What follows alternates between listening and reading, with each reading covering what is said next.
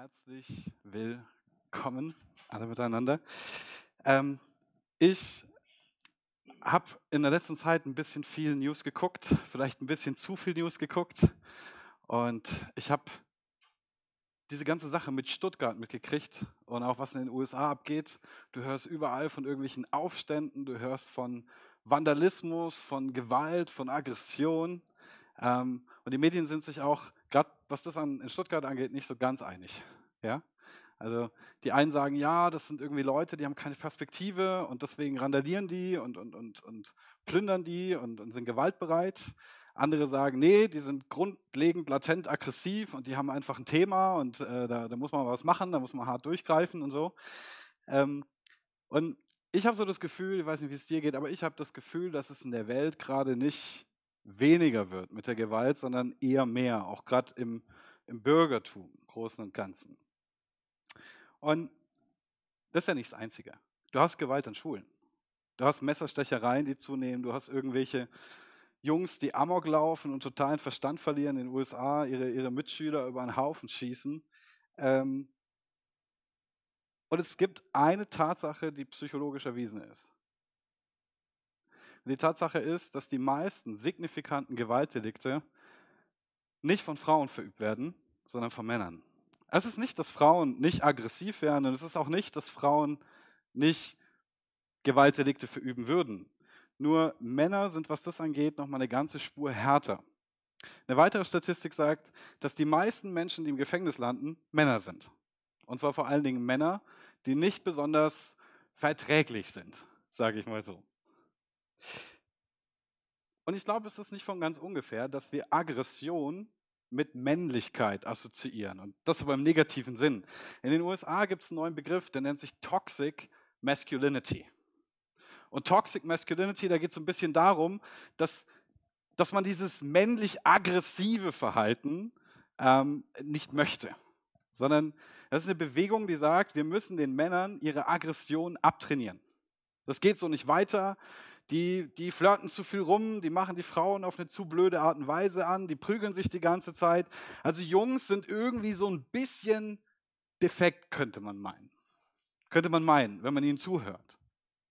Und deren Ziel ist einfach, nein, also sämtliche Formen von Aggression wollen wir nicht haben, weg damit. Vor allen Dingen dann nicht, wenn sie männlich ist.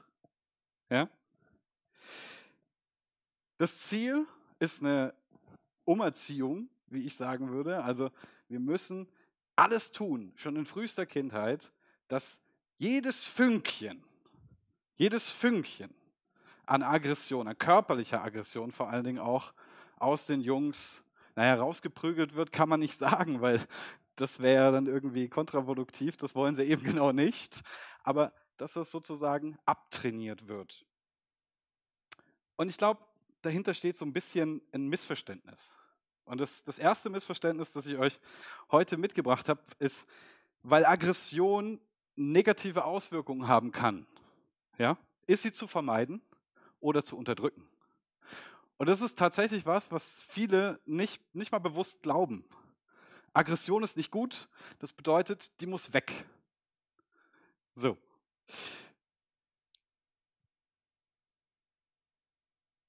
Ich habe ein zweites Missverständnis mitgebracht. Also Aggression ist immer schlecht, aber das folgt wahrscheinlich aus dem ersten. Ich würde sagen, die ist sogar recht nützlich. Aggression ist weder gut noch schlecht. Aggression ist in allererster Linie mal ein Gefühl, das wir fühlen und das wir wahrnehmen. Und jetzt, warum sage ich, die ist nützlich oder die bringt uns was? Das ist ganz einfach. Sie verrät uns recht viel über uns selbst und sie verrät uns sehr viel darüber, was um uns herum passiert. Du kannst an deiner Aggression zum Beispiel ablesen, dass irgendwas in deinem Leben oder um dich herum in Unordnung geraten ist. Du, du spürst eine Aggression und merkst irgendwie, da, da ist was nicht in Ordnung, das stört mich, das ärgert mich. Sie zeigt dir Grenzverletzungen auf. Also wenn jemand deine Grenzen überschreitet oder du die Grenzen von jemand anders überschreitest, dann spürst du normalerweise dieses Gefühl, dieses warme, aggressive Gefühl im Bauch, ja, das dir zeigt, das war zu viel. Aggression zeigt uns Ungerechtigkeit in der Welt. Sie zeigt uns, ob die Dinge gut laufen, nicht gut laufen, ob sie fair sind, ob sie nicht fair sind. Und ganz oft führt sie uns auch an unsere eigene Ohnmacht. Also ich spüre, ich, ich werde jetzt sauer, da passiert irgendwas um mich rum oder in mir drin, das ich nicht ganz erfasst habe und das ich noch nicht kontrollieren kann. Aggression und Ohnmacht gehören so ein bisschen zusammen. Aber es ist gut, wenn du den Ärger in dir wahrnimmst und dann merkst, Moment, könnte es sein, dass ich mich an irgendeiner Stelle ohnmächtig fühle, dass irgendwas passiert gerade, dem ich mich nicht gewachsen fühle, dass irgendwas passiert, das außerhalb meiner Kontrolle liegt. Und von daher würde ich sagen, Aggression ist eben erstmal nur ein Gefühl. Und es ist weder gut noch ist es schlecht. Es ist nur da. Die Frage ist, was wir damit machen und was wir daraus machen. Ich habe euch eine total coole Story mitgebracht von Mahatma Gandhi. Und äh, Mahatma Gandhi war der geistige und politische Führer ja, in der indischen Revolution gegen die britische Kolonialmacht. Sie müssen wissen, Großbritannien, England hat damals Indien besetzt und als Kolonie benutzt. Und natürlich gab es auch extrem viel Ausbeutung, es gab extrem viel Armut, es gab extrem viel Ungerechtes, was da passiert ist. Und es gab auch typische Revolutionsbewegungen in dieser Zeit. Die sind aufgestanden und haben gesagt, hey, das geht so nicht. Und dann haben sie zu den Waffen gegriffen und haben sich gegen die Besatzer, die Engländer, verteidigt. So wie man das in einer guten Revolution macht. Ne? Nur haben die Briten total kalt reagiert. Die haben auf brutalste Art und Weise diese Aufstände niedergeschlagen. Es gab viele, viele Tote. Und in diese Zeit hinein kommt Mahatma Gandhi.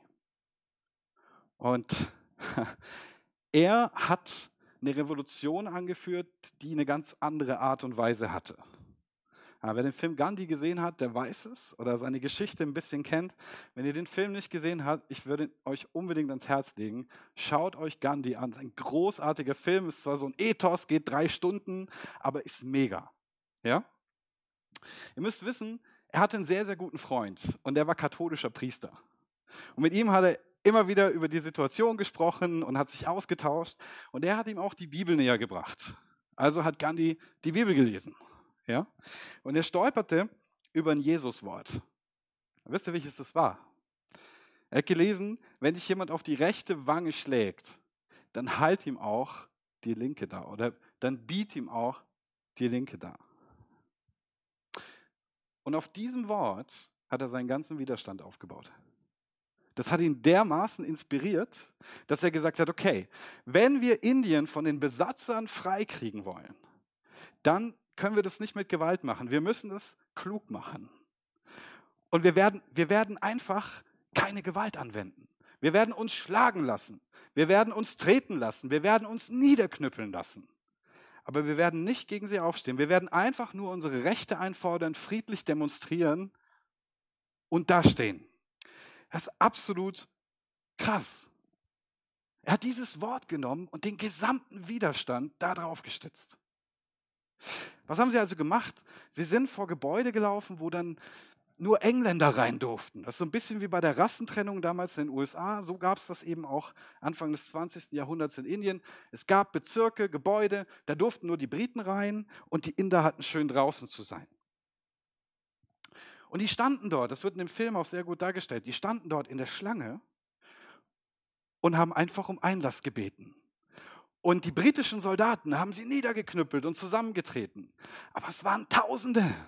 Es waren Tausende Inder, die vor diesen Gebäuden standen. Und einer nach dem anderen hat sich niederknüpfeln lassen und keiner hat sich gewehrt. Kannst du dir vorstellen, was das mit den Soldaten gemacht hat, die das, die das durchziehen mussten, die den Befehl hatten, jeden Einzelnen, der da hinkommt, niederzutreten und niederzuschlagen? Die wurden ihrem Gewissen immer schwerer, immer schwerer, immer schwerer, bis sie es nicht mehr ertragen haben. Und wisst ihr was? Am Ende, am Ende hat Gandhi es geschafft. Gandhi hat es geschafft. Gandhi hat die britischen Besatzer in die Frucht geschlagen. Die sind gegangen. Die sind gegangen. Mit einer großen Niederlage im Gepäck zurück nach Hause, nach England. Gandhi hat etwas später dann über die Bibel Folgendes gesagt. Er hat gesagt, ihr Christen habt in eurer Obhut ein Dokument mit genug Dynamit in sich, die gesamte Zivilisation in Stücke zu blasen, die Welt auf den Kopf zu stellen, dieser kriegszerrissenen Welt Frieden zu bringen. Aber ihr geht so damit um, als wäre es bloß ein Stück guter Literatur. Weiter nichts. Krass, hm? Glaubt trotzdem keine Sekunde, also wird immer als Pazifist dargestellt, Gandhi, und das war er auch. Aber glaubt keine Sekunde, Gandhi wäre nicht aggressiv gewesen. Ich habe ein Zitat von ihm und jetzt passt genau auf. Aus bitterster Erfahrung zog ich diese eine und höchste Lehre. Pass auf, das ist seine höchste Lehre. Man muss den Zorn in sich aufstauen. Und so wie gestaute Wärme in Energie umgesetzt werden kann, so kann unser gestauter Zorn in eine Kraft umgesetzt werden, die die Welt zu bewegen vermag. Glaubt keine Sekunde, Gandhi wäre nicht aggressiv gewesen, hätte keine Aggression gespürt. Aber er sagt, das ist meine höchste Lehre. Stau den Zorn in dir auf, verwandel ihn in eine Kraft und dann bewegst du die Welt. Ich glaube, das ist ziemlich richtig. Ich glaube, dass das stimmt. Ein Beispiel. Jeder von euch oder die meisten von euch ähm, kennen das Zitat aus der Bibel, wo es heißt, glückselig sind die Sanftmütigen, denn sie werden das Land erben. Das geht so einher mit, wenn dich jemand auf die rechte schlägt, dann biet ihm auch die linke da. Ja? Glücklich und gesegnet sind die Sanftmütigen, denn die werden das Land erben. Und stimmt. Gandhi hat sich entschieden, die Revolution in Sanftmut zu führen. Sie haben sich auf die andere Wange schlagen lassen und sie erbten das Land. Sie haben das Land zurückbekommen. Also das Wort erfüllt sich in Gandhi buchstäblich. Und trotzdem gibt es ein ganz großes Missverständnis mit diesem Vers. Und das will ich euch verraten. Sanftmütig sein heißt nicht, keiner Fliege was zu Leide tun können. Das ist nicht Sanftmut. Das ist nicht Sanftmut. Sanftmut heißt nicht, keiner Fliege was zu Leide tun zu können. Das griechische Wort, das hier für sanftmütig steht, und das ist der Urtext vom Neuen Testament, ist auf Griechisch, ist praus. Und das bedeutet eben sanftmütig, mild, liebevoll. Und das Hauptwort wäre Sanftmütigkeit, milde, also praotes. Aber wenn du dann ein bisschen genauer hinschaust und du die Bedeutung mal nachschlägst in einem griechischen Lexikon, in dem es erklärt wird, dann heißt es da folgendes. Das richtige Maß an Stärke anwenden. Vermeidung von unnötiger Härte, ohne Kompromisse einzugehen. Oder zu langsam zu sein, die nötige Gewalt anzuwenden. Das ist krass oder nicht? Weil wenn du so in christlichen Kreisen unterwegs bist, dann wird einfach meistens gesagt, ja, hey, du musst sanftmütig sein, jetzt sei mal nicht so negativ drauf, jetzt sei mal nicht so aggro, sei sanftmütig.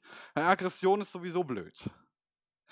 Aber die Bedeutung hier ist Vermeidung unnötiger Härte, richtiges Maß an Stärke, keine Kompromisse eingehen oder zu langsam sein, die notwendige Gewalt anzuwenden. Das klingt schon ganz anders wie immer lieb, nett und freundlich sein, oder? Es ist nicht das, was Jesus meint. Ich übersetze euch das mal simpel in meiner persönlichen Variante. Ja? Da heißt es dann, glücklich und gesegnet sind diejenigen, die Waffen zu ihrer Verfügung haben und sich um Gottes Willen dazu entscheiden, diese Waffen möglichst nicht zu benutzen. Die erben das Land. Aber schaut, wahrer Sanftmut kommt von einem Punkt, von einer Position der Stärke nicht von der Position der Schwäche. Also es gibt so viele Leute, die haben einfach Angst und die trauen sich nicht aufzustehen und die sagen, ich bin halt sanftmütig. Nein, bist du nicht. Sanftmütig bist du, wenn du Waffen zur Verfügung hast, wenn du eine Stärke hast.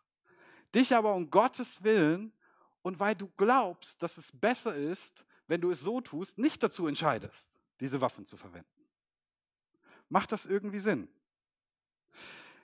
Ich halte die andere Wange nicht hin, weil ich mich nicht wehren kann, sondern weil ich auf Gottes Führung vertraue und weil ich glaube, so mehr, mehr zu gewinnen. Das ist ein Unterschied. Sanftmut kommt von einem Punkt der Stärke, nicht von einem Punkt der Schwäche. Schau, Gandhi hätte mit seinen Leuten aufstehen können. Sie hätten zu den Waffen greifen können. Die hätten sie gehabt. Die hätten sie besorgt. Da waren fähige Kämpfer dabei. Und Tatsache, also einige haben revoltiert gegen die Art und Weise, wie er den Widerstand führt. Sie wollten Gewalt anwenden. Und er konnte das in den allermeisten Fällen verhindern. Es war nicht, dass sie nicht hätten können. Es war, dass sie sich bewusst entschieden haben, das nicht zu tun, weil sie diesem Wort, diesem Bibelwort von Jesus vertraut haben. Noch was. Jesus ist aggressiv. Jesus ist aggressiv. Das ist das vierte Missverständnis. Jesus war immer nett und freundlich. Der wäre nie aggressiv aufgetreten. Alle, aber der nicht. Lassen wir euch lesen aus Matthäus 21, 12 bis 14.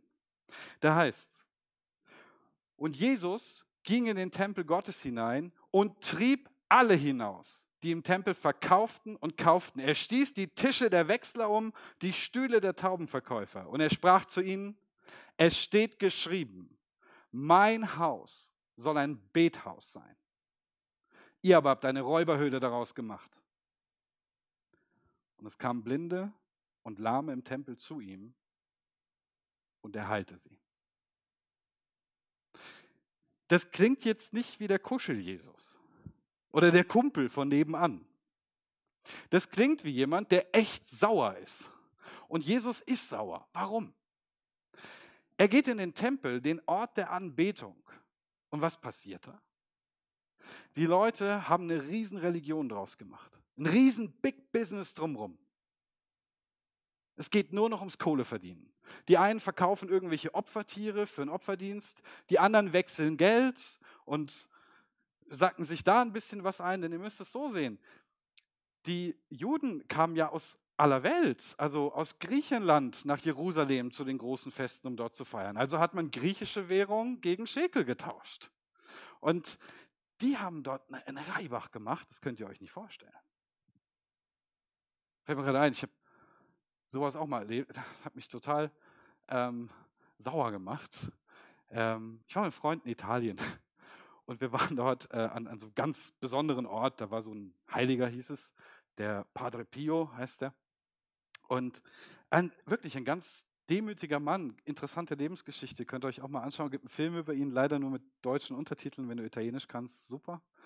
Ähm, ich kann es nicht, ich habe dann auch so ein, so ein, Ethos, zweieinhalb Stunden Untertitel gelesen, aber der Film ist gut.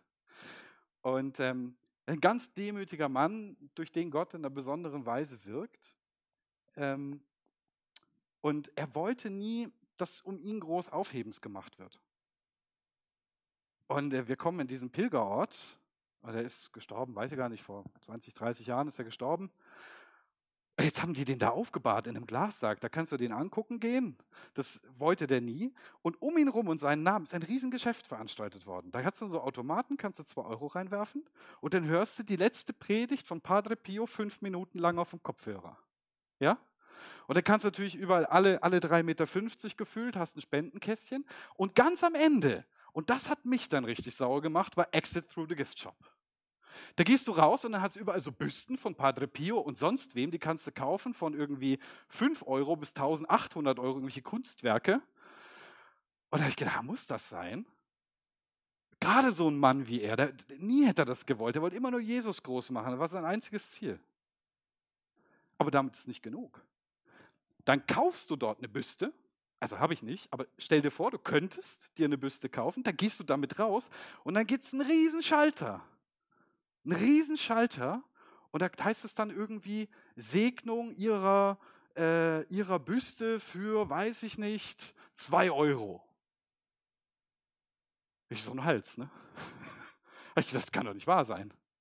Ihr könnt doch jetzt nicht allen ernst, ich meine, das ist doch, das ist das Haus Gottes, hier wird gebetet, was ist denn los mit euch? Aber das ist natürlich kein Vergleich zu dem, was Jesus da erlebt hat. Er als der Sohn Gottes kommt in sein Haus. Und er sieht, der werden nur geschäftlich gemacht, over the counter, Vitamin B, er wird einfach sauer. Er sagt, das Haus ist ein Haus des Gebets. Das ist ein Haus zur Ehre Gottes und für die Menschen, nicht damit ihr Kohle verdient. Und dann wirft er die Tische um von den Wechslern und kickt die Stühle weg, treibt sie raus, sagt, raus hier! Mein Haus soll ein Haus des Gebets sein. Das ist Aggression. Aber wie? Was tut er dann? Der Text verrät uns in Vers 14. Direkt nachdem er sie rausgetrieben hat, sagt er, der Text, und es kamen Blinde und Lahme im Tempel zu ihm und er heilte sie. Versteht ihr jetzt, warum er so sauer war? Die Leute haben sich da reingestellt, als wäre das ein Markt. Und er sagt, das ist der Ort, an dem ich Menschen begegnen will. Das ist der Ort, an dem ich möchte, dass Menschen Heilung erfahren, die sie sehnsüchtig suchen. Das ist der Ort, an dem ich Gutes tun, meinen Segen ausgieße. Was wagt ihr? Den Ort zu missbrauchen, den ich, der Sohn Gottes, erwählt habe. Wer seid ihr? Raus hier. Es ist sein Haus. Er kann rausschmeißen, wen er will. Aber sein Ärger führt dazu, dass er genau das tut, wer er ist. Er heilt die Leute, die jetzt in den Tempel können, die jetzt reinkommen, die jetzt Platz finden. Er setzt sich mit ihnen hin und er betet für sie und er macht sie gesund und begegnet ihnen.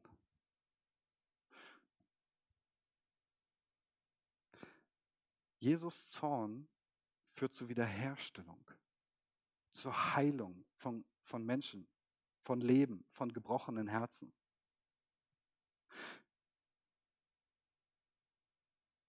Also kann Aggression gut sein? Ich glaube schon. wie ist es bei uns? So ganz unberechtigt ist die Frage nicht. Wie ist es bei uns? Wo führt deine Aggression hin? Wo führt meine Aggression hin? Ich kenne so viele Leute, die rasten bei jedem Quatsch aus. Die regen sich über Sachen auf, da sitze ich manchmal neben dran, also inklusive mir, ist mir auch schon passiert. Aber manche, die liebsten Leute und dann im Straßenverkehr, darf ich jetzt nicht sagen, ja? schreien rum, verpesten ihre Umwelt mit ihrer negativen Emotion und alle sind so irgendwie so, uh, okay, schlimm kommen nach Hause, schreien die Kinder an, machen sonst was. Da ist so die Frage, ist das der richtige Weg? Es gibt auch Leute, die, die wissen so, dass sie eine gewisse Stärke haben und auch eine gewisse Durchsetzungsstärke, aggressiv auftreten können. Missbrauchen das aber. Missbrauchen das, indem sie Leute unterdrücken, die schwächer sind oder für ihre Zwecke einspannen, ihren Willen durchsetzen. Ist auch nicht cool. Oder das, was jetzt in Stuttgart passiert ist. Oder was stellenweise in den USA passiert oder sonst wo auf der Welt. Ja, das ist nicht cool und das ist nicht gut. Ja, das ist, das ist keine gute Art, mit seiner Aggression umzugehen. Und da steht zu Recht in Jakobus 1,20, denn des Menschen Zorn tut nicht, was vor Gott recht ist. des Menschenzorn, also das, was wir so aus uns selbst heraus, die erste natürliche Reaktion, da sagt Gott, hm, gerecht ist die meistens nicht und unverhältnismäßig ist sie obendrauf auch noch. Also die große Frage ist, wie kannst du, wie kann ich, wie können wir richtig mit unserer Aggression umgehen? Und ich habe dir sieben Steps mitgebracht, die dir nicht nur dabei helfen, mit ihr umzugehen, sondern die dir helfen, ihre Kraft positiv zu nutzen. Und der erste Schritt, den ich dir ans Herz legen möchte, ist, bitte drück sie nicht weg. Aggression ist nicht schlecht, ist nicht gut, sie ist einfach nur ein Gefühl. Und wie jedes Gefühl hat sie ein Recht wahrgenommen zu werden. Drück sie nicht weg. Auch wenn das so ein gesellschaftlicher Trend ist, dass man irgendwie sagt, nein, nein, das muss weg, das darf nicht, das fühlt sich, das fühlt sich komisch an, das muss weg. Nein, das muss es nicht. Das ist ein Gefühl, fühl es. Fühl, jetzt bin ich wütend. Fühl, jetzt bin ich aggressiv. Jetzt ärgere ich mich. Fühl es. Und dann atme tief durch. Das ist das allererste, was du dann tun solltest. Atme durch. Handel nicht gleich danach, atme erstmal durch. Und wenn du das gemacht hast, dann frag sie, warum sie da ist. Frag dich und frag deinen Ärger, warum bist du jetzt da? Was machst du hier? Was willst du mir zeigen? Ist, ist eine Grenze überschritten? Ist irgendwas ungerecht? Fühle ich mich total ohnmächtig? Was ist hier los? Warum bist du da? Versuch zu verstehen, warum du ärgerlich bist. Und es ist spannend, weil du ganz oft merken wirst, dass es durchaus vernünftige, berechtigte Gründe gibt, dass du dich gerade ärgerst. Wenn du weißt, warum, dann überlege, wie du die Situation lösen kannst. Überlege, wie du dem Ganzen jetzt begegnen möchtest. Was du jetzt tun kannst, was dein nächster Schritt ist. Eine Grenze setzen oder was auch immer. Aber dann stell dir noch eine Frage, wenn du damit fertig bist. Dann frag dich, ob du das, was du jetzt gerade tun möchtest, ob du das aus einer Position der Stärke und des Vertrauens machst oder aus einer Position der Schwäche. Also frag dich selber, wenn ich jetzt so handle, tue ich das, weil ich, weil ich mich stark fühle und weil ich mir vertraue und weil ich Gott vertraue, oder tue ich das eigentlich, weil ich mich klein fühle und weil ich Angst habe und was auch immer?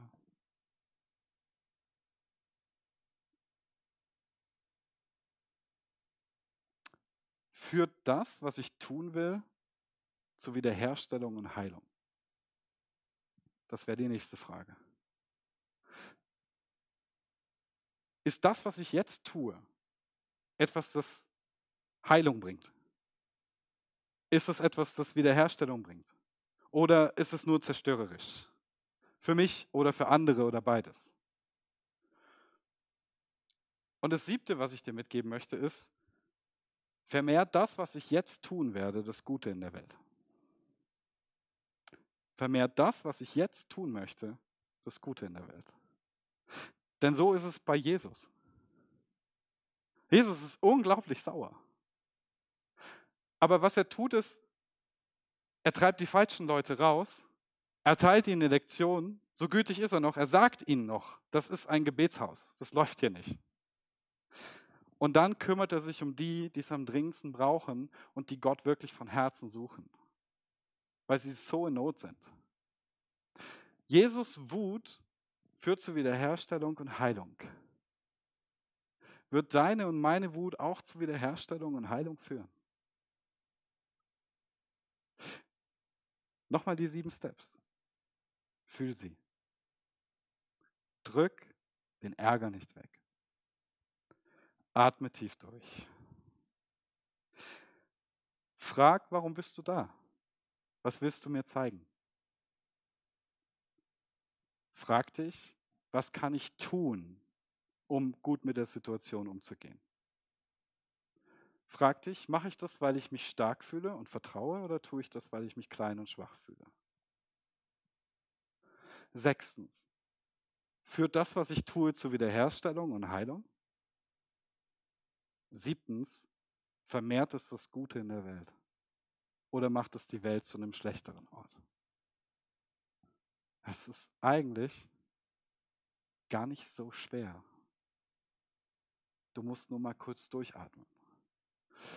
Du musst es nur mal kurz zulassen, dass sich dein Körper beruhigt, dass sich die Seele beruhigt, dass, dass du Gott wieder reden hörst, dass du deine innere Stimme wieder wahrnimmst.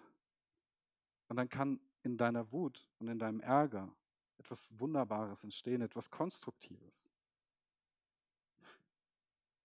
Jesus hat das Haus Gottes gereinigt und aufgeräumt. Und der Effekt war Heilung und Menschen, denen es besser ging. Gandhi hat eine Nation befreit mit den Lehren von Jesus. Aber eine gewisse Aggression war schon nötig, um das Ganze anzugehen und auch durchzuhalten. Mein Schlussvers und meine Ermutigung für dich heute ist im Römer 12, 21. Und da steht, lass dich nicht vom Bösen überwinden, sondern überwinde das Böse mit Gutem.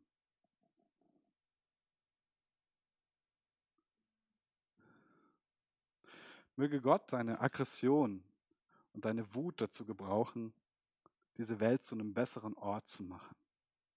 Möge sie gebrauchen, um Wiederherstellung und Heilung zu bringen, wo sie benötigt wird. Möge dich in die Lage versetzen, dich nicht vom Bösen überwinden zu lassen, sondern das Böse mit Gutem zu überwinden. Amen.